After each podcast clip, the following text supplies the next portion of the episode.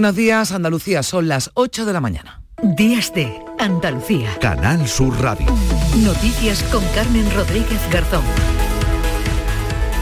Concluye el ultimátum de Israel a la población del norte de la franja de Gaza, más de un millón de personas, ante la inminente ofensiva terrestre del ejército en respuesta al ataque perpetrado por Hamas, que ha dejado 1.200 muertos, ataque del que se cumple hoy una semana. Se elevan a 1.900 las víctimas en territorios palestinos. Según el ejército israelí, los terroristas de Hamas se esconden en la ciudad de Gaza, dentro de túneles debajo de casas, y acusa a las milicias palestinas de usar a la población civil como escudo humano. Por cierto, y es una noticia de última hora, Israel asegura haber matado a uno de los líderes de Hamas que organizó el ataque al país. La ONU alerta de que la franja de Gaza se ha convertido en un agujero infernal y acusa a Israel de llevar a la población al abismo. Otro punto de máxima tensión es Líbano, donde un proyectil israelí ha acabado con la vida de un periodista de la agencia Reuters y herido a otros seis. España lidera la misión de Naciones Unidas en el Líbano y el general Haroldo Lázaro del Ejército de Tierra Media para tratar de rebajar la tensión en la frontera con Israel. La ministra de Defensa, Margarita Robles, visitaba este viernes el mando de operaciones en Pozuelo de Alarcón y haya mostrado su máxima preocupación por las eh, tropas españolas destinadas en el Líbano tenemos una gran preocupación, la situación es, difícil, se está planeando mm, las posibles respuestas a posibles agresiones. Los soldados están tomando todas las medidas de, precaución y seguridad adecuadas y cuando es necesario y en una situación de riesgo van a los búnkeres. Mientras el gobierno español estaría preparando la evacuación de sus ciudadanos en la franja de Gaza a través del cruce fronterizo con Egipto, tras negociarlo con Israel y el Cairo. Más de 9.000 españoles viven entre Israel, los territorios palestinos.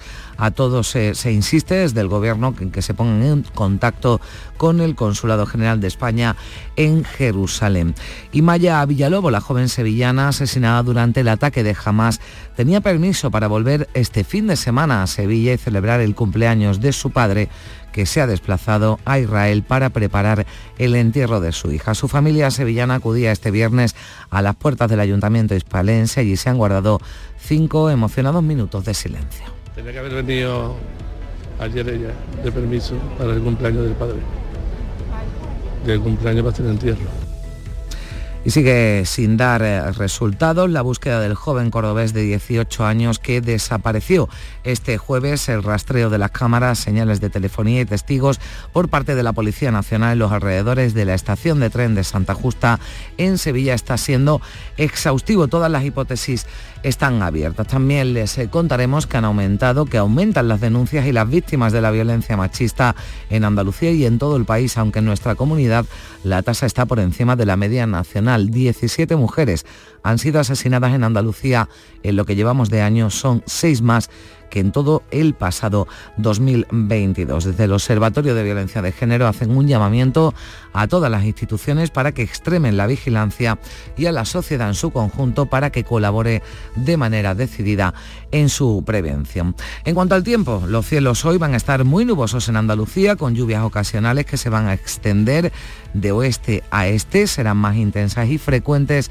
en las sierras orientales, aunque se irán abriendo claros y tenderán a remitir las precipitaciones a lo largo de la tarde. Bajan las temperaturas, hoy las máximas se van a situar entre los 29 grados de Córdoba y los 25 de Jaén y de Cádiz. El riesgo de precipitaciones irá descendiendo, como decimos, a medida que avance el día, así que no parece, no parece que vaya a llover en Granada. Allí se espera que acudan este sábado alrededor de 100.000 personas, porque a partir de las 5 de la tarde se celebra una magna procesión que pondrá en la calle un total de 22 pasos de otras tantas cofradías de la capital. Y ya en el tiempo de deportes hablaremos de la selección española de fútbol, que ya se encuentra en Noruega.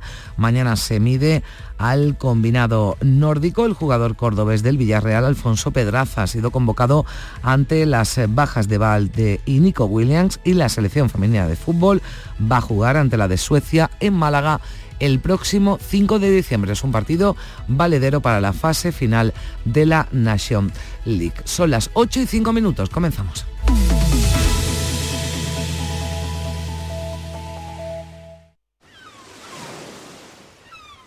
Bonita playa, ¿verdad? Sí, y además segura. ¿A qué te refieres? Pues que una playa como esta, libre de edificaciones, protege nuestras costas. A ver, explícame eso. Mira, hoy este mar está tranquilo, pero con las tormentas, el fuerte oleaje se lleva gran cantidad de arena. Una vez pasa el temporal, estas mismas olas la devuelven a la playa. Pero, ¿sabes qué pasa si se ha construido demasiado cerca del mar? Pues que las olas chocan contra estas construcciones y arrastran la arena a tal profundidad que ya no se recupera. La playa se pierde y sin su protección se corre el riesgo de que el mar lo inunde todo. Por eso es tan importante mantener nuestras playas libres y respetarlas como ecosistemas. Así es, porque protegiendo nuestras playas permitimos que ellas nos protejan a nosotros. Nuestras playas, nuestra mejor defensa. Ministerio para la Transición Ecológica y el Reto Demográfico, Gobierno de España. Vigorra toma la calle. La mañana de Andalucía sale a tu encuentro. Recorremos Andalucía con Jesús Vigorra. Y este próximo 18 de octubre estaremos en Huelva para conocer aún más de la gente que es protagonista en esta tierra, su industria, su campo y su mar, su gastronomía, su proyección comercial en España y el extranjero, sus curiosidades. La mañana de Andalucía con Jesús Vigorra. Este próximo 18 de octubre, edición especial desde Huelva. Contigo somos más Canal Sur Radio. Contigo somos más Andalucía. Días de Andalucía. Canal Sur Radio. Noticias con Carmen Rodríguez Garzón. Hace tan solo dos horas que ha terminado el plazo dado por Israel a la población de Gaza para que abandonen su territorio y se dirijan al sur de la franja ocupada. Miles de palestinos han comenzado ya a abandonar sus hogares y hasta la ONU considera imposible la evacuación de más de un millón de personas. A la espera de esa gran incursión terrestre, la diplomacia de Occidente empieza a a, a, empiezan ya esas primeras grietas. Vamos por partes. María Luisa Chamorro, ¿qué tal? Muy buenos días. Muy buenos días. Lo primero, ¿cómo ha sido la noche? Pues la noche ha sido dura para la población gazatí que a estas horas permanece sin agua, ni luz, ni víveres. Los bombardeos se han sucedido en las últimas horas. Se calcula que en los dos últimos días han salido del norte de Gaza hacia el sur unas 100.000 personas, pero aún quedan allí 1.100.000 que son las que Israel quiere que salgan. ¿Y en qué dirección? O mejor dicho, ¿hacia dónde? En dirección al sur de Gaza, la frontera con Egipto, donde se encuentra el paso de Rafah y donde habitan otro millón de palestinos, porque Gaza es el territorio más densamente poblado del planeta. Un camino de 22 kilómetros sin carreteras destruidas por los bombardeos de la última semana, ni vehículos. Es el único camino a cielo abierto, porque al oeste está Israel y al este está el mar Mediterráneo. ¿Y por qué tienen que salir, María Luisa? Pues mira, porque así lo ha ordenado el gobierno de Israel ante una entrada inminente de más de 30.000 efectivos terrestres que ya tienen posicionados en la zona. Buscan a los terroristas de Hamas que perpetraron las terribles matanzas de hace una semana y neutralizar sobre todo los túneles de la organización en todo el territorio del norte de Gaza. El propio Benjamín Netanyahu, el primer ministro de Israel, aseguraba anoche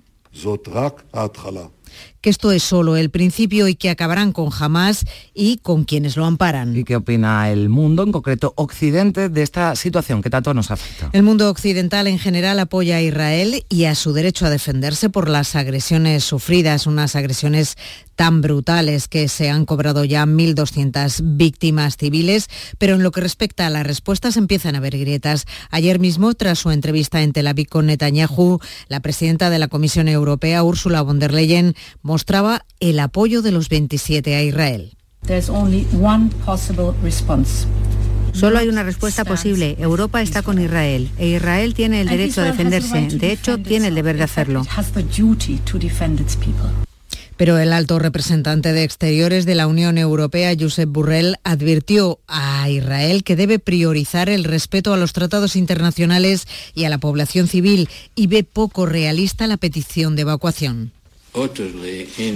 Claramente no es realista que un millón de personas se puedan mover en 24 horas. El secretario general de Naciones Unidas lo ha dicho así y yo me uno a él. Sí, es bueno avisar, pero el aviso tiene que ser realista con el fin de evitar consecuencias humanitarias devastadoras.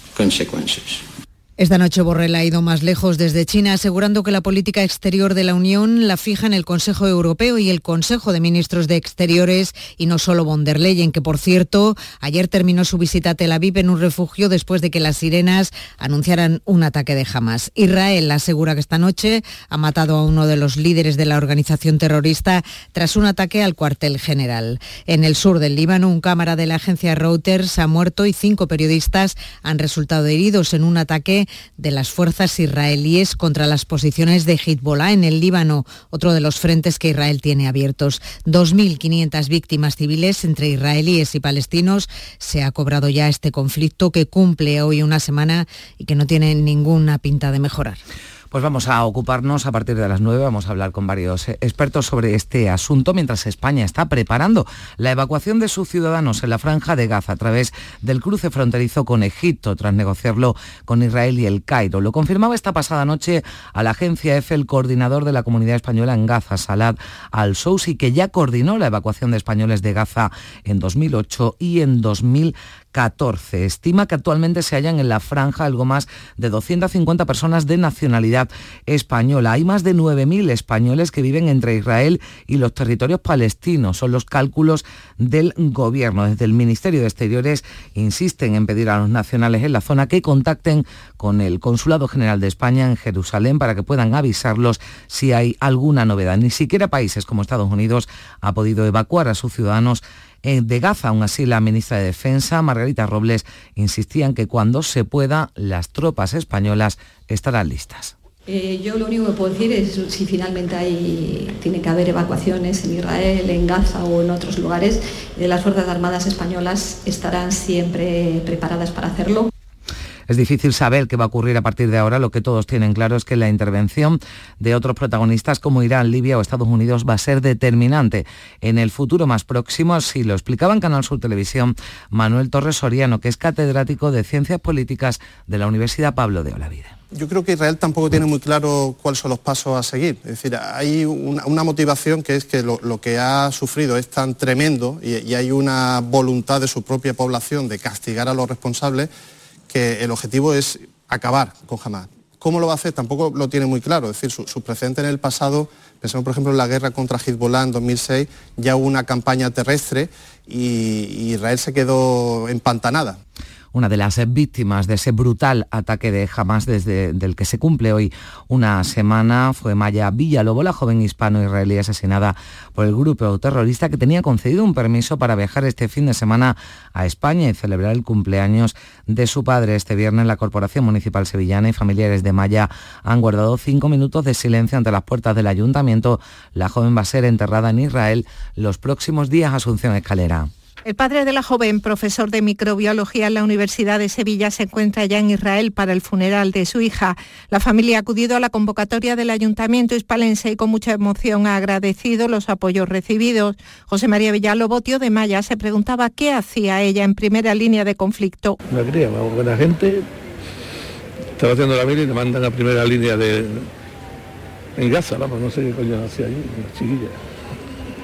Lo siento, pero no puedo En la concentración silenciosa han participado todos los grupos municipales, excepto los dos concejales de Compodemos Izquierda Unida, que no se han sumado.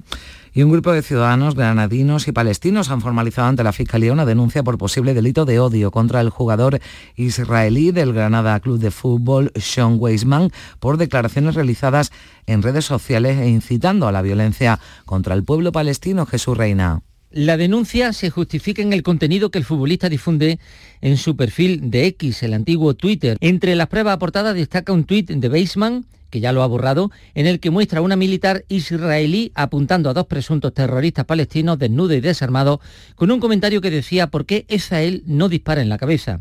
Y hay otros en los que se anima a la venganza, se apuesta por lanzar 200 toneladas de bombas sobre Gaza o atacar sin avisar. Y en Valencia la policía local ha retirado este viernes una bandera con versículos del Corán y un ejemplar de este libro que habían sido colocados en lo alto de las torres de Serranos. Patricia Zarandieta, buenos días. Buenos días. La bandera formada por una sábana de hospital con el logo de la Consejería de Sanidad se ha atado a uno de los elementos de una de las torres próxima a la señora que ondea en este monumento de la capital valenciana. Junto a la bandera de color blanco se ha encontrado un Corán. De momento se desconoce quién los ha puesto allí y en qué momento se ha hecho. El Corán y la bandera han sido entregados a la Policía Nacional que se ha hecho cargo ya de la investigación. Y un profesor ha sido asesinado, los eh, venimos contando, otras dos personas han resultado heridas de gravedad este viernes en un ataque con arma blanca, un ataque terrorista en un instituto en el norte de Francia. El autor que ha sido detenido profirió gritos islamistas durante su acción. El presidente francés Emmanuel Macron ha confirmado que se ha neutralizado un segundo ataque en otro instituto. Este segundo ataque ha tenido lugar en un instituto en la región de París, aunque se ha quedado en tentativa gracias a la intervención de la policía.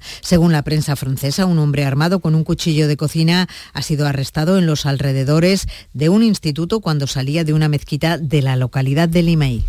El número de mujeres asesinadas por violencia de género en España en lo que va de año supera ya a todas las víctimas de 2022. Las denuncias y víctimas han aumentado más de un 5% en el segundo trimestre de este año, según el informe del Consejo General del Poder Judicial. Andalucía es la cuarta comunidad donde entre abril y mayo más mujeres han muerto por asesinatos machistas. Durante el segundo trimestre de 2023, los juzgados andaluces recibieron más de 10.000 denuncias. Es un 8,6% más que en el mismo periodo del año anterior. En dos de cada tres casos, las denuncias las presentó la propia víctima en el juzgado o en comisaría. La presidenta del Observatorio de Violencia de Género, Ángeles Carmona, llama a todas las instituciones a extremar la vigilancia y a la sociedad en su conjunto a colaborar en la prevención y en la denuncia.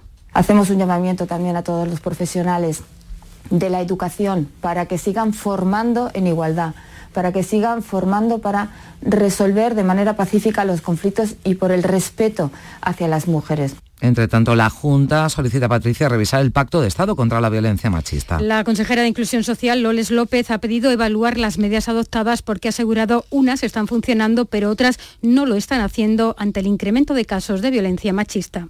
Yo creo también que hay que llevar a cabo un análisis del pacto de Estado. Es decir, se ponen las herramientas, se ponen los fondos, pero algo está fallando. El BOJA ha publicado ya las ayudas destinadas a mujeres víctimas de violencia de género que se encuentren en situación de exclusión social. Son 4 millones de euros a repartir en dos años. Y dos días después de su desaparición sigue sin dar resultado la búsqueda del joven cordobés de 18 años en Sevilla. El rastreo de cámaras, señales de telefonía y testigos por parte de la Policía Nacional en los alrededores de la estación de tren de Santa Justa está siendo exhaustivo. Ana López. Es el último punto en el que se tiene imagen de Álvaro Prieto del jueves a las 9 de la mañana, cuando abandonaba la estación tras perder el tren de vuelta a Córdoba e intentar coger otro sin billete. Delegado del Gobierno, Pedro Fernández. La última imagen que hasta el momento se, se, tienen de ver, pues abandonando precisamente la estación de Santa Justa en esa avenida de Kansas City, la que, la que se utiliza para desplazarse de Sevilla hasta Córdoba por carretera. Justo antes de quedarse sin batería envió un WhatsApp a su familia. Su padre descarta una marcha voluntaria. Rafael Prieto a las 7 y algo, que era cuando iba para la estación Disney, que ponía que voy para, voy para la parada. Eso fue la última noticia que tenemos de Amigos, familiares y compañeros del Córdoba Club de Fútbol Juvenil en el que jugaba están también ayudando en el rastreo. Antes de desaparecer, pasó la noche de fiesta en una sala de Sevilla Este. Todas las hipótesis están abiertas. Continúan el UCI muy grave, los dos jóvenes de 19 años heridos en un accidente de tráfico ocurrido en Sevilla, en el que moría el copiloto, un chico de la misma edad. Todo apunta a una conducción temeraria hasta perder el control del vehículo. En Málaga, al menos ocho personas resultaban heridas este viernes, heridas de diversa consideración en una colisión en cadena que se producía en la carretera MA20 a su paso por la capital. La circulación de los trenes de alta velocidad que enlazan Madrid con Valencia y Alicante podrían retomarse hoy sábado con normalidad. Una incidencia en la infraestructura ferroviaria ha afectado a las tres operadoras que dan servicio en esta línea que ha estado suspendida durante todo el viernes. Vicente. La avería ferroviaria entre Madrid y la zona de Levante ha afectado a miles de viajeros en mitad del puente del Pilar. Las vías afectadas por la incidencia ha quedado liberada el viernes por la tarde una vez que se han retirado los trenes detenidos en el trayecto y Adif ha intensificado los trabajos de reparación. La avería que ha dejado sin tensión un tramo de vías en la provincia de Cuenca ha provocado la interrupción de todo el servicio de trenes, algunos de ellos llenos de pasajeros detenidos en las vías durante horas. Técnicos de Adif investigan las causas de la avería que ha causado malestar entre los viajeros. Pues ahora estamos intentando cambiar los billetes para mañana y buscar un alojamiento para hoy.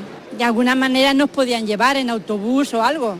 pero nada, te tienes que resolver tú la vida como puedas. Me han dicho que sí, que nos puedan cambiar el billete, pero para mañana, pero que no aseguran tampoco podamos salir. Ya haces planes y al final pues no puedes. Se trata de quejas similares a las expresadas el pasado 23 de julio, día de las últimas elecciones generales, cuando otra avería impidió a miles de ciudadanos madrileños poder ir a votar. La inflación ha encadenado su tercera subida mensual consecutiva al aumentar en septiembre hasta el 3,5%. La subida de los carburantes y de la electricidad ha tirado del IPC al alza con encarecimientos desorbitados como el del aceite de oliva. Fíjense, se disparó en septiembre un 67% respecto, respecto al mismo mes de 2022. La interprofesional del aceite ha recomendado no hacer acopio, no acaparar, pero en la calle nadie reconoce que compra de más. Tengo reserva, porque cuando lo pido, lo pido a Jaén directamente a una cooperativa. Hombre, yo veo es un atraso. Comprar aceite ahí acumulado y si pegar el bajón. Está a un precio que, que es imposible. Pedro Sánchez ha cerrado ya la ronda de contactos en busca de apoyos para su investidura. Solo ha conseguido el apoyo expreso de los seis diputados de Bildu con quien se ha entrevistado este viernes, también con Junts, que sigue diciendo que está lejos de dar el sí a Sánchez. Miriam Nogueras asegura que los votos de sus siete diputados, como decimos, están aún lejos del sí. Las reivindicaciones, las que puso ya Puigdemont, que pasan por una ley de amnistía. Si se trata de hacer lo mismo que se ha hecho en los últimos cuatro años, los votos de Jun no son los que se están buscando. Se pronunciaba sobre ese encuentro de Sánchez con Bildu, el presidente de la Junta, Juanma Moreno, que ha señalado en sus redes sociales que el líder socialista va sin frenos hacia un pacto de la vergüenza. La número dos del PP, Cuga Gamarra, decía que Pedro Sánchez ha tenido la posibilidad de elegir entre la indignidad y la decencia, que con la foto con Bildu, la que vimos este viernes en todos los medios de comunicación, esa foto con la portavoz de Bildu, dice que Sánchez ha elegido lo primero, la indignidad con tal de seguir en el poder. La foto de hoy de Pedro Sánchez con Bildu, con una condenada por apología del terrorismo, es la imagen de la indignidad y la imagen de lo más bajo a lo que se puede caer en política en nuestro país. Y la Audiencia Nacional ha abierto juicio oral contra el exministro del Interior, Jorge Fernández Díaz, y la excúpula del Ministerio por la Operación Kitchen. También se sentarán en el banquillo el exsecretario de Estado de Seguridad, Francisco Martínez, y el excomisario Villarejo. Kitchen fue un operativo policial organizado supuestamente para sustraer al extesorero del PP, Luis Bárcenas, material relacionado con la investigación judicial del caso Gürtel. Y Fabián Picardo tiende la mano a Pedro Sánchez para concluir el proceso negociador sobre Gibraltar tras el Brexit. El socialista ha logrado ser reelegido por cuarto mandato consecutivo. Ángeles Carreras. En su primer discurso tras ser reelegido, Fabián Picardo ha enviado un mensaje directo a Pedro Sánchez, que forme gobierno cuanto antes para culminar juntos el proceso negociador sobre el Peñón. Pedro, Pedro, es tiempo de que tú también formes gobierno y acabemos el acuerdo que empezamos. Por un estrecho margen con el candidato socialdemócrata, Picardo ha vuelto a ganar las elecciones en Gibraltar, en el que será su cuarto mandato consecutivo. En Granada, a partir de las 5 de la tarde, se celebra este sábado la magna procesión que pondrá en la calle un total de 22 pasos de otras tantas cofradías de la capital. Los organizadores de este desfile extraordinario, programado con motivo del Encuentro Nacional de Cofradías, esperan la llegada a la capital granadina de más de 100.000 personas, Jesús Reina. La Magna ya es un éxito de participación. Las colas para acceder a la catedral y ver los pasos han sido kilométricas desde el jueves. Y verlos todos juntos, pues tiene que ser la Catedral de Granada, que es maravillosa, pues es un espectáculo. Lo que veo todos los años en mi Semana Santa de Granada, pero todos reunidos. Además que es una iglesia preciosa y invito a todo el mundo que tenga la oportunidad de venir que, que venga a visitarla. Al mismo tiempo en el Palacio de Congresos se inauguraba ayer viernes de forma oficial el 34 Encuentro Nacional de Cofradía. La Magna recordamos, se desarrollará desde la Catedral por la grande avenida de Gran Vía, Reyes Católicos, Puerta Real y Acera del Darro, desde las 5 de la tarde con la borriquita, que es la primera, y por espacio de cuatro horas hasta que el palio de la Esperanza Coronada, que es la última, llegue a Puente de Castañeda. Luego la procesión se va a prolongar hasta bien entrada la madrugada del domingo, ya que tras el recorrido oficial, cada hermandad regresará con un itinerario propio a su templo o casa de hermandad. Pues Granada de nuevo, con los eh, hoteles llenos y toda Andalucía en general se mantiene este puente del Pilar como el primer destino nacional y uno de los primeros a nivel internacional. Fíjense este dato, los aeropuertos andaluces reciben 1.354 vuelos, un 13% más que el año pasado y la ocupación ronda el 80%. Llegamos a las 8 y casi 25 minutos. Vamos ya con la actualidad del deporte que nos trae Carlos Gonzalo. Buenos días. Hola, ¿qué tal? La selección española de fútbol ya está en Noruega para preparar el partido que mañana domingo jugará ante la selección nórdica de cara a certificar la clasificación para la próxima Eurocopa de Naciones. Entre los expedicionarios, otro andaluz, el cordobés Alfonso Pedraza, al que Luis de la Fuente ha convocado ante la ausencia por lesión del lateral del Fútbol Club Barcelona Alejandro Valde. Tampoco ha viajado Nico Williams por un problema lumbar. Antes de salir, los internacionales españoles realizaban una sesión de entrenamiento en los terrenos de la ciudad deportiva del Sevilla, en concreto en el estadio Jesús Navas. 15 años ya estaba jugando en el Sevilla y, la ilusión y la gana que, tenía por llegar al primer equipo y bueno, ver tu nombre aquí pues algo para, sobre todo para los niños que, que empieza, pues eso es un reflejo, pues algo muy bonito. Me han dado la enhorabuena porque saben que es algo muy grande, algo muy de estar muy orgulloso y la verdad que muy contento. Luis de la Fuente también se refirió a Navas, lo hizo así. Un campo con tu nombre y vivo. Eso es la Eso es la De verdad que es una enhorabuena. Gracias. Me emociona, insisto, de estar en un campo de un futbolista mítico, que es un histórico para, para el fútbol español y para el sevillismo, como es Jesús Navas, ¿no? Está en su campo como hoy le he dicho, digo, qué suerte tienes tener tu campo en tu casa, en tu club de toda la vida. Es algo, es lo máximo que puede esperar un futbolista. Navas despierta admiración, incluso entre los más jóvenes. Un ejemplo de compañero de selección, Ansu Fati, que militó en los escalafones inferiores del Sevilla Fútbol Club. Jesús eh, ha sido mi ídolo ¿no? de, infancia y bueno, volver a esta ciudad y volver a, a la ciudad esportiva y ver que lleva el campo lleva su nombre, la verdad que, es un honor compartir vestuario con, él, para mí es un, sueño, ¿no? porque venía aquí de pequeño y le veía de lejos y la verdad que bueno, fue como una motivación ¿no? para poder algún día llegar a, llegar a la élite. Y otro ejemplo de admiración y sobre todo de devoción, el de nuestro comentarista en la gran jugada de Canal Sur Radio y ex capitán del Sevilla, Antonio Álvarez. Para nosotros es un Navas, no te puedo decir que es Dios, pero es muy, muy cercano. Eh, siempre cuando está entrenando en, la ciudad donde se juega el partido, es tu ciudad, pero encima se juega, o sea, se entrena en el estadio que lleva tu nombre, más orgullo no se puede, no se puede sentir. Yo creo que Jesús Navas se merece todo. La cita contra la Noruega de Haaland mañana domingo a partir de las 9 menos cuarto. El otro partido del grupo enfrentará a Georgia y Chipre. A todo esto, la selección sub-21 empataba a cero en partido amistoso disputado ante Uzbekistán. Seguimos con selecciones, en este caso la femenina de fútbol. La seleccionadora Monse Tomé facilitará este próximo miércoles la lista de convocadas para los partidos que jugará la selección campeona del mundo ante Italia y Suiza. Por cierto, que el estadio de la Rosaleda en Málaga albergará el próximo 5 de diciembre el partido valedero para la Nations League que jugarán las campeonas del mundo ante la selección de Suecia. Más cerca de nosotros, el Real Betis Balompié sondea el mercado, busca un central. Se fijó en el griego Sócrates, pero las altas eh, pretensiones del futbolista han hecho que de momento no haya acuerdo. Sí parece más cercana la incorporación del jugador de Mali, Almani Touré. Ambos eh, jugadores estaban sin equipo en la actualidad. En el Sevilla, Diego Alonso ya entrena con el grupo y muestra temperamento en cada entrenamiento. Dos toques máximo, dos toques máximo. Puede robar de primera, si no el pase roba.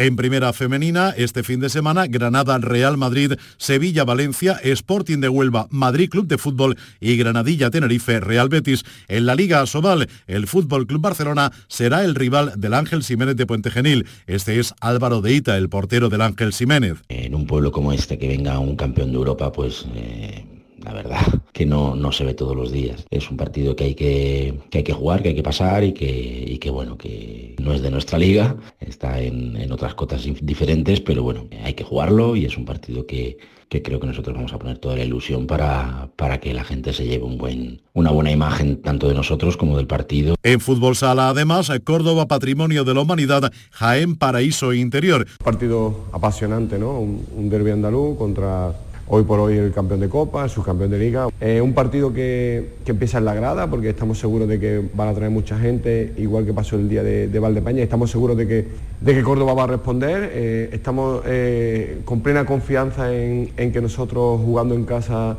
tenemos siempre opciones de ganar a, cualquier equipo. Y además el Santa Coloma será el rival del Betis Futsal en baloncesto Liga ACB. Los partidos de los nuestros este fin de semana, Unicaja Juventud y Bilbao Basket Covirán Granada. Y también tendremos este fin de semana motociclismo con la disputa del Gran Premio de Indonesia.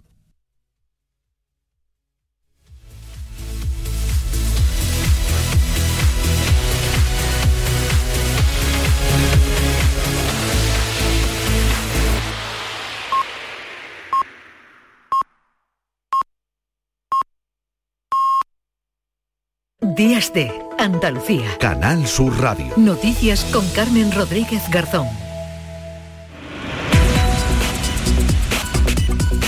Acabamos de alcanzar las ocho y media de la mañana. Vamos a repasar los asuntos más destacados de este sábado, 14 de octubre, en titulares con Manuel Vicente. ¿Qué tal? Muy buenos días. Buenos días. España prepara la evacuación de sus ciudadanos de la franja de Gaza. Se prevé que en las próximas horas se dirigirán por su cuenta a la ciudad de Rafah para salir a través del cruce fronterizo con Egipto. El ejército israelí realiza incursiones rápidas en Gaza para localizar rehenes. Miles de palestinos han empezado a abandonar sus hogares una vez concluido el plazo dado por Israel para que abandonen su territorio. Suben las denuncias y víctimas de violencia de género según el Consejo General del Poder Judicial. El número de mujeres asesinadas en España en lo que va de año supera ya a todas las víctimas mortales de 2022. Continúa sin resultados la búsqueda del joven cordobés que desapareció el jueves en Sevilla. La policía centra sus esfuerzos en el rastreo de cámaras, señales de telefonía y testigos en los alrededores de la estación de tren. Continúan en la UCI muy graves los dos jóvenes heridos en un accidente de tráfico en Sevilla en el que moría el copiloto. Todo apunta a que se debió a una conducción temeraria hasta perder el control del vehículo, como se comprueba en las imágenes de una cámara de seguridad. Pedro Sánchez cierra su ronda de contactos parlamentarios en busca de apoyo para su investidura. Hasta ahora solo ha conseguido el apoyo expreso de los seis diputados de EH Bildu, con cuya portavoz se ha entrevistado este viernes. La inflación encadena tres subidas consecutivas con un aumento de casi un punto en septiembre. Destaca sobre todo el encarecimiento del aceite de oliva, que se disparó el mes pasado un 67% respecto al año anterior. Y una magna procesión va a poner hoy en la calle en Granada 22 pasos de otras tantas cofradías. Se espera para hoy la llegada a la capital granadina de más de 100.000 personas para asistir a este evento que comenzará a las 5 de la tarde.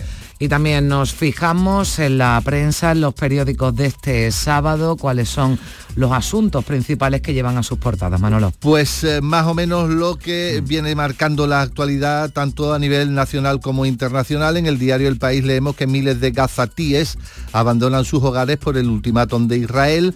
En el diario ABC se apuesta por la política nacional. Solo Bildu confirma su apoyo a Sánchez para la investidura y en el diario El Mundo se lee una avería en el AVE deja tirados a miles de viajeros en pleno puente. Destacamos un titular de entre los periódicos de difusión online público.es, abre su página diciendo que la comunidad internacional se divide entre detener o apoyar la invasión israelí.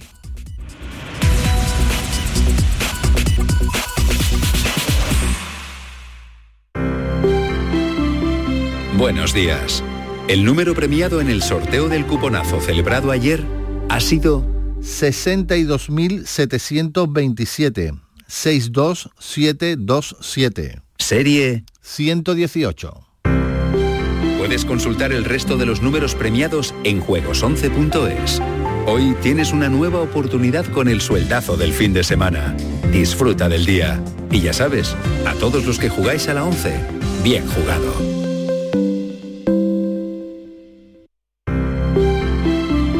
Buenos días. En el sorteo del Eurojackpot de ayer, la combinación ganadora ha sido 16, 23, 30, 37, 41. Soles 2 y 9. Recuerda, ahora con el Eurojackpot de la 11, todos los martes y viernes hay botes millonarios. Disfruta del día. Y ya sabes, a todos los que jugáis a la 11, bien jugado. Buenos días. En el sorteo del Eurojackpot de ayer, la combinación ganadora ha sido 16, 23, 30, 37, 41. Soles 2 y 9. Recuerda, ahora con el Eurojackpot de la 11, todos los martes y viernes hay botes millonarios. Disfruta del día. Y ya sabes, a todos los que jugáis a la 11, bien jugado.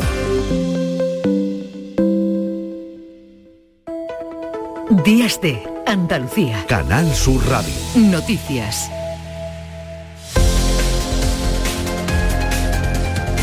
Ocho y 34 minutos de la mañana nos vamos de ronda por eh, nuestras emisoras. Vamos a conocer con detalle cómo despierta este sábado Andalucía. Comenzamos en Cádiz. Salud Botaro, ¿qué tal? Buenos días. Hola, ¿qué tal Carmen? Muy buenos días. Pues amanecemos con 22 grados, nubes y claros en el cielo y este es el tiempo que va a hacer para esa competición Sail GP, el deporte de la vela, que es el gran atractivo del fin de semana en Cádiz, en la capital gaditana y que va a llenar no solo el muelle, también toda la ciudad después del Festival Internacional de Series, pues toma el relevo, se toma el relevo en el mar. En cuanto a la prensa, Diario de Cádiz, los municipios deben ahorrar al menos el 20% del consumo de agua y la voz, el acceso a Cádiz por el segundo puente se revisará después del accidente, recuerden, del pasado lunes. Gracias, Salud. Vamos hasta el campo de Gibraltar.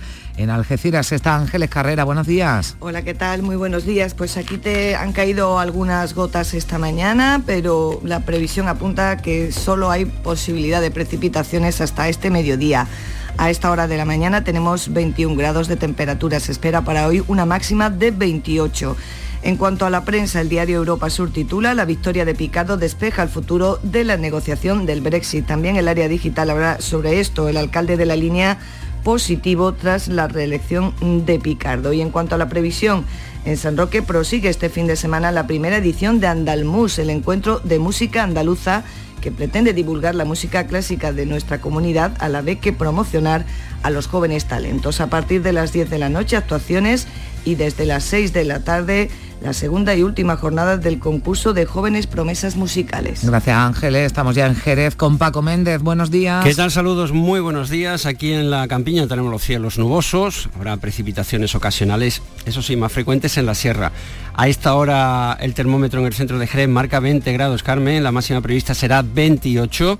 Vemos la prensa, Diario de Jerez titula El Museo del Flamenco de Andalucía en Jerez tendrá un sobrecoste de más de 800.000 euros. Foto de portada para Fernando Calderón, Ana María Orellana y Luis Lara, nuestro comandante, quienes encarnarán a los Reyes Magos este año. Titular, los Reyes Magos inician su cuenta atrás.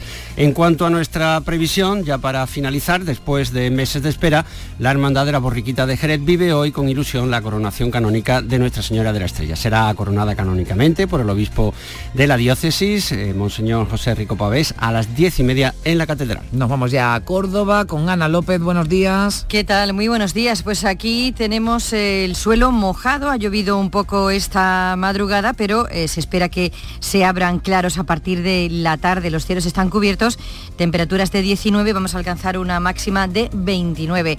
En los periódicos eh, de Córdoba, el día, la desaparición del futbolista Álvaro Prieto conmociona a Córdoba. En cuanto al eh, diario de Córdoba, el conflicto de Israel complica las ventas exteriores en Córdoba.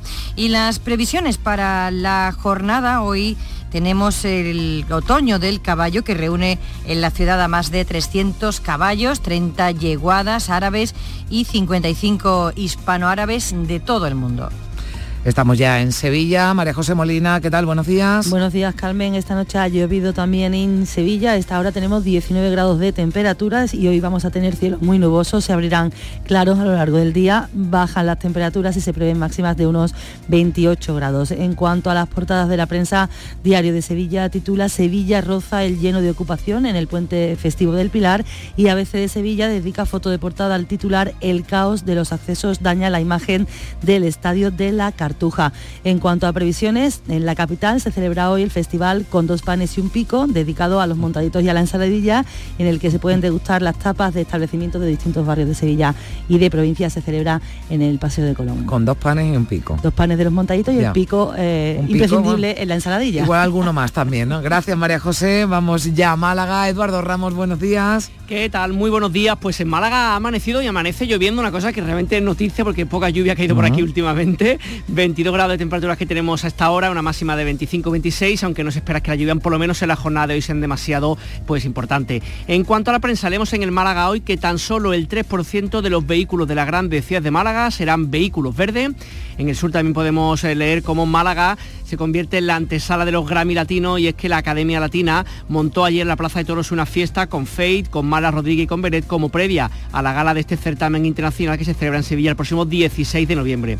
Y último titular de la prensa malagueña en la opinión, el regadío de la Sarquía ya recibe agua regenerada todo lo que aportaba la viñuela la Junta confirma 7.000 hectáreas de, de, las, de, las aguas de la sarquía mm. ya están llegándoles, como decíamos, de esta agua regenerada. Y previsiones, mañana 14 de octubre se cumplen 40 años de la muerte de Jesús de la Rosa, líder y cantante de Triana. Esta noche en Marbella se hace un concierto en homenaje a este cantante y a este pedazo de grupo. Gracias, Eduardo. Pues sí, pedazo de grupo y pedazo de cantante. Claro que sí. Buena noticia. En Málaga está lloviendo. Ha llovido, ya lo han escuchado a nuestros eh, compañeros. Ha ido lloviendo algo durante la noche en buena parte de Andalucía, pero en Málaga está lloviendo a esta hora 9 menos 20 minutos de la mañana. Vamos a conocer cómo ha comenzado el día en Huelva. María José Marín, buenos días. ¿Qué tal? Buenos días. Pues aquí comenzamos con cielos muy nubosos. Hay posibilidad de lluvias a lo largo de todo el día. Por la tarde se irá despejando. A esta hora tenemos casi 21 grados en la capital. Bajan las temperaturas como en el resto de Andalucía. Vamos a alcanzar una máxima de 28 grados. De la prensa, titulares, eh, Huelva Información. El digital muere un trabajador al caer de una grúa en Isla Cristina y Huelva ya, la capital vive una oleada de quema de contenedores organizadas. Se pone en marcha un dispositivo especial de seguridad para luchar contra este hecho. En cuanto a previsiones, pues numerosas citas de ocio con motivo del puente, pero nos vamos a quedar con una que se estrena en esta ocasión. Eh, del Campo acoge la primera feria tartésica del mundo. Quiere poner en valor eh, el pasado tartésico de esta localidad, como ejemplo el yacimiento de Tejada la Vieja. Hay numerosas actividades. Eso en Escacena del Campo, mientras en la Sierra, en el Monasterio la Real, algo ya consolidado, se desarrolla las tradicionales jornadas de cultura islámica cumplen 23 años. Gracias María José y todos nos ponemos muy contentos si llueve, pero a ver si en Granada por lo menos hay alguna tregua a las 5 de la tarde porque a esa hora se celebra esa magna procesión. Granada, Susana Escudero, ¿qué tal? Buenos días. Hola, buenos días. Pues sí a las dos cosas. Está lloviendo, de hecho lleva lloviendo ya un buen rato, que yo sea consciente desde que sonó despertador a las seis y media de la mañana ya estaba lloviendo y la previsión meteorológica dice que a partir de las 3 de la tarde ya no va a llover y mm. no va a hacerlo durante toda la tarde, con lo cual parece que aunque llueva durante esta mañana sí que se va a permitir que salga sin ningún problema la mm. procesión magna a partir de las 5 de la tarde. Así que crucemos los dedos, seguro mm. que el pronóstico meteorológico se cumple, que, los meteorólogos son estupendísimos y, sus métodos también. Carmen, leemos en la prensa en Granada hoy en portada con las colas a la puerta de la catedral, expectación en la ciudad para vivir la procesión magna. En el ideal, el asunto de portada es las obras del metro empezarán en noviembre por Churriana. Y en cuanto a previsiones, la magna se come todo lo demás, pero si queremos algo diferente podemos irnos hasta el norte de la provincia, donde hoy y mañana se celebra el tercer encuentro íbero en Basti, es decir, en Baza. Va a haber mercado, pasacalles, es decir, Baza vuelve a su pasado íbero. Pues llueve a esta hora en Granada, vamos a ver si lo hace también en Jaén. Allí nos vamos, Lola Ruiz, buenos días. Buenos días, Carmen. Sí, sí, llueve en estos momentos en Jaén y tenemos cielos muy nubosos con precipitaciones más intensas y frecuentes en la sierra y durante la mañana. Y ya a partir de la tarde se irán abriendo claros y tendiendo a remitir las precipitaciones. En estos momentos 18 grados y alcanzaremos 24 de temperatura. En cuanto a las portadas de los periódicos locales, Ideal Jaén titula Propuestas para este sábado de feria, encierro infantil y festival de Pepe Polluela. Y Diario de, Jaén, por fin llega la lluvia Jaén, los currantes de la feria. En previsiones destacamos dos. A las 8 de la mañana ha comenzado en Quesada la octava Sierra Cazorla Trail, que comenzaba en la Plaza de la Constitución. Y en Cazorla continúa el Festival Internacional de Teatro, que durará hasta el 8 de diciembre. Hoy trae ocho espectáculos en diferentes escenarios, en calles, plazas y auditorios, desde las 11 y media de la mañana y hasta las 10 de la noche. Pues hace falta que llueva, vamos a ver también si lo hacen Almería o ha llovido esta noche. Lola López, buenos días. Hola, buenos días. De momento no, 21 grados, cielo cubierto. Sí está lloviendo en la Sierra, en Abrucena y en la Ujar de Andarax. Es la previsión que llueva algo hoy en la Sierra de la provincia. Leemos la prensa y en la voz de Almería este titular, Almería es la campeona en subir los precios, de la provincia, es la provincia andaluza con mayor incremento de la inflación y la quinta de España. En ideal, eh, nos cuentan que el fallo humano es la principal hipótesis del accidente de la avioneta de Cabo de Gata.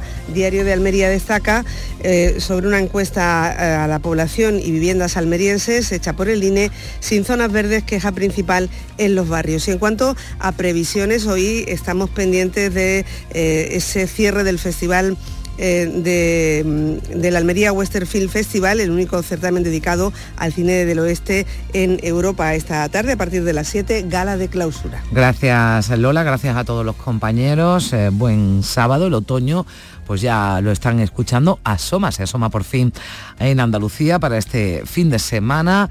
Se prevé que sigan bajando las temperaturas, que ya además acompañadas de, lluvias y poniendo fin a un largo verano que se ha prolongado con temperaturas récord. El cambio más intenso, con bajadas de hasta 10 grados, se espera que se produzca ya a mediados de la semana que viene. Ahí habrá que sacar ya algo de ropa de abrigo. Y en la calle hay ganas ya de que se vaya el calor.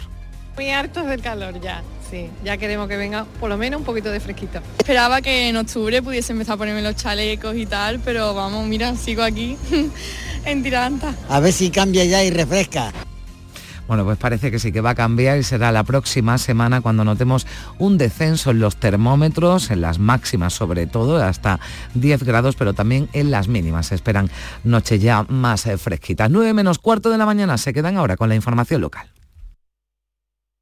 Días de Andalucía. Canal Sur Radio Sevilla. Noticias. Saludos, en muy buenos días. La policía local pide colaboración ciudadana sobre cualquier pista que se pueda dar acerca del paradero del joven cordobés de 18 años, Álvaro Prieto. Recordemos, desapareció este jueves en el entorno de la estación de Santa Justa. Se mantienen abiertas todas las hipótesis sobre lo que ha podido ocurrir. Y el aeropuerto de Sevilla ha registrado este año el mejor mes de septiembre de su historia en cuanto al número de pasajeros. También se baten récords en los primeros nueve meses del año con 6 millones de viajeros, un 20% más que el año pasado. Enseguida ampliamos estas y otras noticias. Antes conozcamos la información del tiempo. Agencia Estatal de Meteorología, Javier Andrés, buenos días. Buenos días. Hoy en la provincia de Sevilla las temperaturas diurnas siguen bajando, en descenso. Se espera hoy una máxima de 29 grados en Écija, Lebrija y Utrera, 28 en Sevilla, 27 en Mairena del Alcor, 24 en Alanís. Tendremos hoy cielo nuboso cubierto, sin descartar las lluvias en general débiles, más probables e intensas en las sierras, disminuyendo la nubosidad y las precipitaciones por la tarde. El viento será de intensidad floja, de componente oeste. Les adelantamos que en los próximos días esperamos descensos térmicos y continuará la inestabilidad con posibilidad de lluvias. Es una información de la Agencia Estatal de Meteorología. A esta hora 19 grados en Sevilla capital y tráfico fluido en las carreteras de la provincia.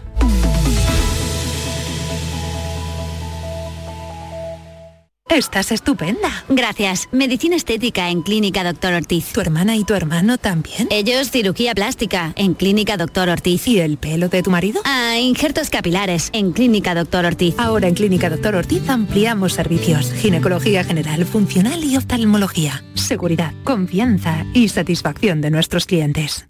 ¿Ya conoces las lavadoras Nevir? Lavadoras de hasta 12 kilos con motor inverter y etiqueta energética clase A. Porque Nevir siempre piensa en el ahorro de la factura de la luz. Con las lavadoras Nevir podrás esterilizar la ropa deportiva y disfrutar de su velocidad de centrifugado y sus tres modos de lavado rápido. Si no la tienes aún, ve ya por tu lavadora Nevir. Días de Andalucía. Canal Sur Radio Sevilla. Noticias. La Policía Local de Sevilla ha difundido un mensaje en las redes sociales solicitando colaboración ciudadana en la búsqueda de Álvaro Prieto López, el joven cordobés desaparecido este jueves en las inmediaciones de la estación de Santa Justa. Tiene 18 años, mide 1,80, es de complexión atlética y vestía pantalón largo beige y camisa de lino verde. Se analizan las cámaras de seguridad de la zona de la avenida de Kansas City y las señales de telefonía. Se sabe que se quedó sin batería y sin dinero. Perdió el tren que tenía previsto, intentó subir a otro sin billete, pero fue obligado a bajarse. La Policía Nacional mantiene abiertas todas las hipótesis. El delegado del Gobierno en Andalucía es eh, Pedro Fernández. No podemos descartar ninguna hipótesis. Lo importante es que ya le digo que están trabajando todos los, servicios y las unidades que tienen que ver con este tipo de, sucesos y como se activa siempre el protocolo cuando hay una situación de desaparecido o desaparecida. Eh, como le digo, confío en que ojalá y pronto aparezca, que es lo que todos deseamos. Y Maya Villalobo, la joven hispano-israelí asesinada por el grupo terrorista Hamas, tenía concedido un permiso para viajar este fin de semana a España y celebrar aquí el cumpleaños de su padre. Este viernes la Corporación Municipal Sevillana y familiares de Maya, eh, que será enterrada finalmente en Israel, han guardado cinco minutos de silencio ante las puertas de la casa consistorial. José María Villalobo, tío de Maya, se preguntaba qué hacía una chica tan joven en primera línea del conflicto. Una cría, buena gente, estaba haciendo la mili y le mandan a primera línea de en Gaza, vamos, no sé qué coño hacía allí, chiquilla. Lo siento, pero no puedo más.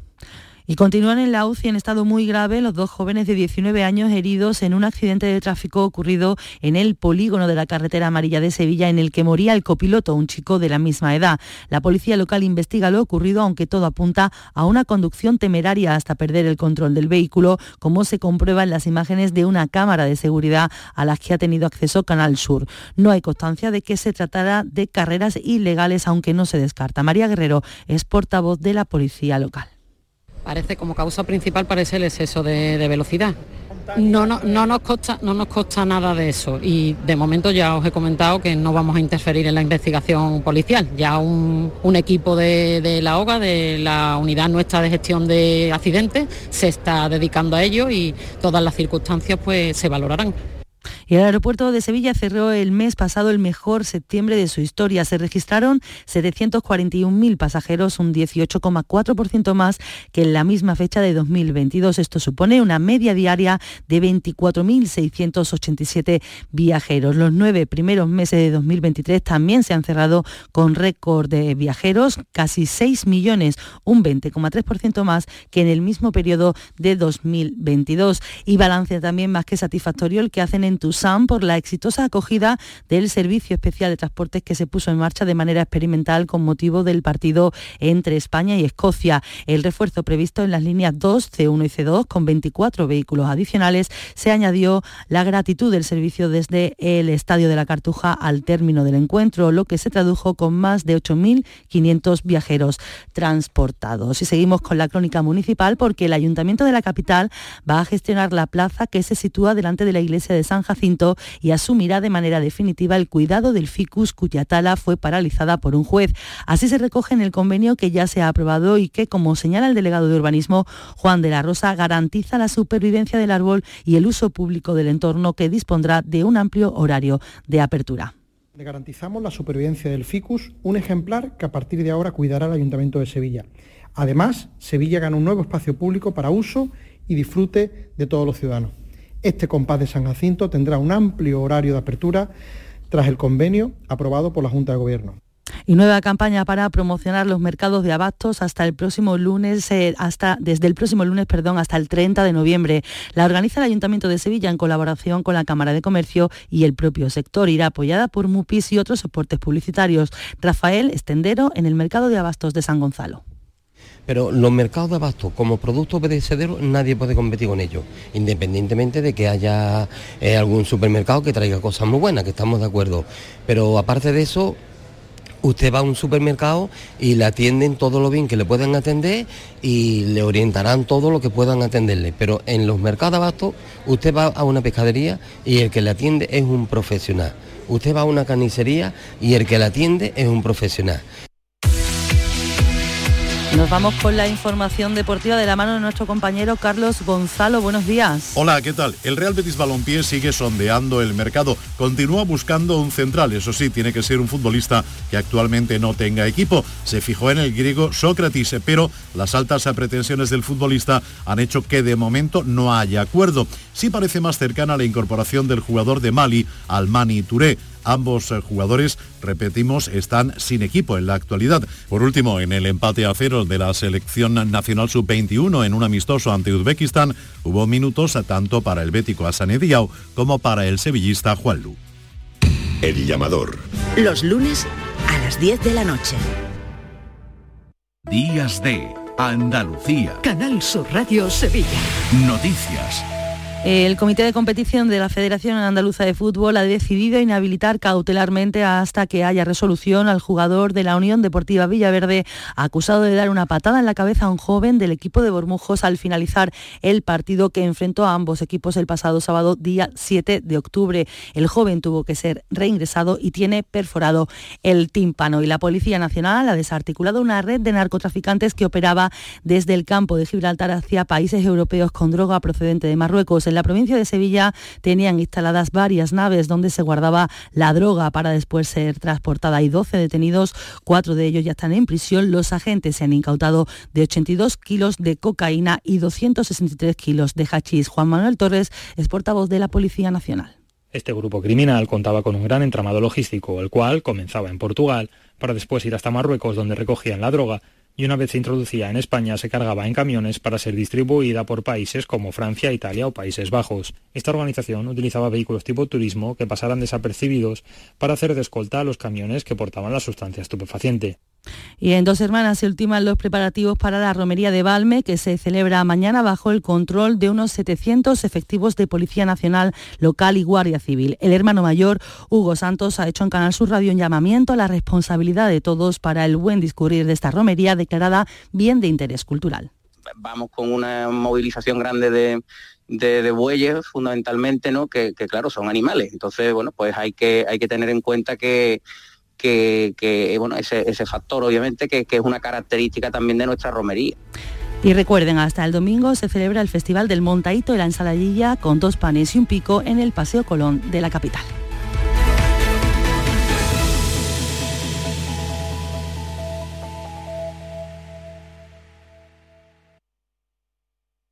Días de Andalucía. Canal Sur Radio. Noticias con Carmen Rodríguez Garzón. 9 menos 5 minutos de la mañana, a esta hora le damos un repaso a lo más destacado de la actualidad de este sábado 14 de octubre con las miradas puestas en eh, Oriente Medio, las últimas noticias entre ese conflicto entre Israel y Palestina. María Luisa Chamorro, ¿qué tal? Buenos días. Muy buenos días. Israel amplía el plazo para que un millón de personas salga del norte de Gaza hacia el sur de la franja desde las 10 de esta mañana hasta las 4 de la tarde con el compromiso de no atacar a la población civil. El secretario general de Naciones Unidas, Antonio Guterres, ha alertado que la situación en la franja ha alcanzado un nuevo mínimo peligroso y que es prácticamente imposible el traslado de un millón de personas del sur hacia el sur cuando todo el territorio se encuentra bajo asedio. Trasladar a más de un millón de personas a través de una zona de guerra densamente poblada hacia un lugar sin comida, agua ni alojamientos es extremadamente peligroso y en algunos casos simplemente no es posible. Jamás ha vuelto a intentar una nueva incursión en territorio de Gaza, esta vez sin resultado, porque el ejército de Israel la ha neutralizado. Otro punto de máxima tensión es Líbano, donde un proyectil israelí ha acabado con la vida de un periodista y ha herido a otros seis. España lidera la misión de Naciones Unidas en Líbano y el general Haroldo Lázaro del Ejército de Tierra media para tratar de rebajar la tensión en la frontera con Israel. La ministra de Defensa, Margarita Robles, que ha visitado este viernes el mando de operaciones en Pozuelo de Alarcón ha mostrado su máxima preocupación por las tropas españolas en Líbano una gran preocupación. La situación es, difícil. Se está planeando mm, las posibles respuestas a posibles agresiones. Los soldados están tomando todas las medidas de, de precaución y seguridad adecuadas y cuando es necesario y en una situación de riesgo van a los búnkeres mientras el gobierno español estaría preparando la evacuación de sus ciudadanos en la franja de Gaza a través del cruce fronterizo con Egipto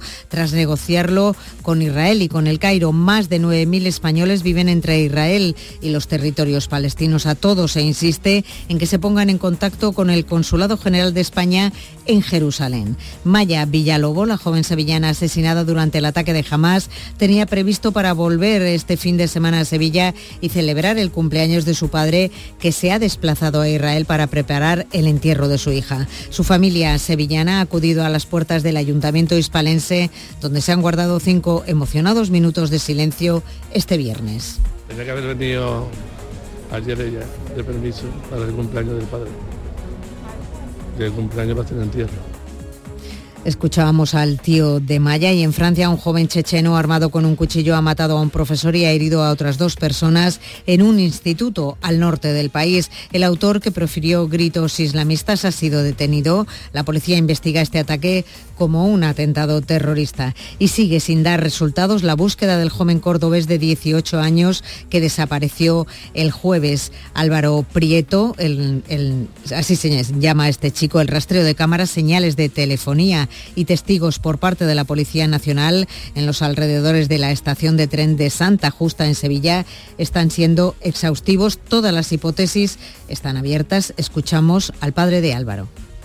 Incluso creo que van a dar una batida unos pocos. Entonces ya más no podemos hacer, queda esperar.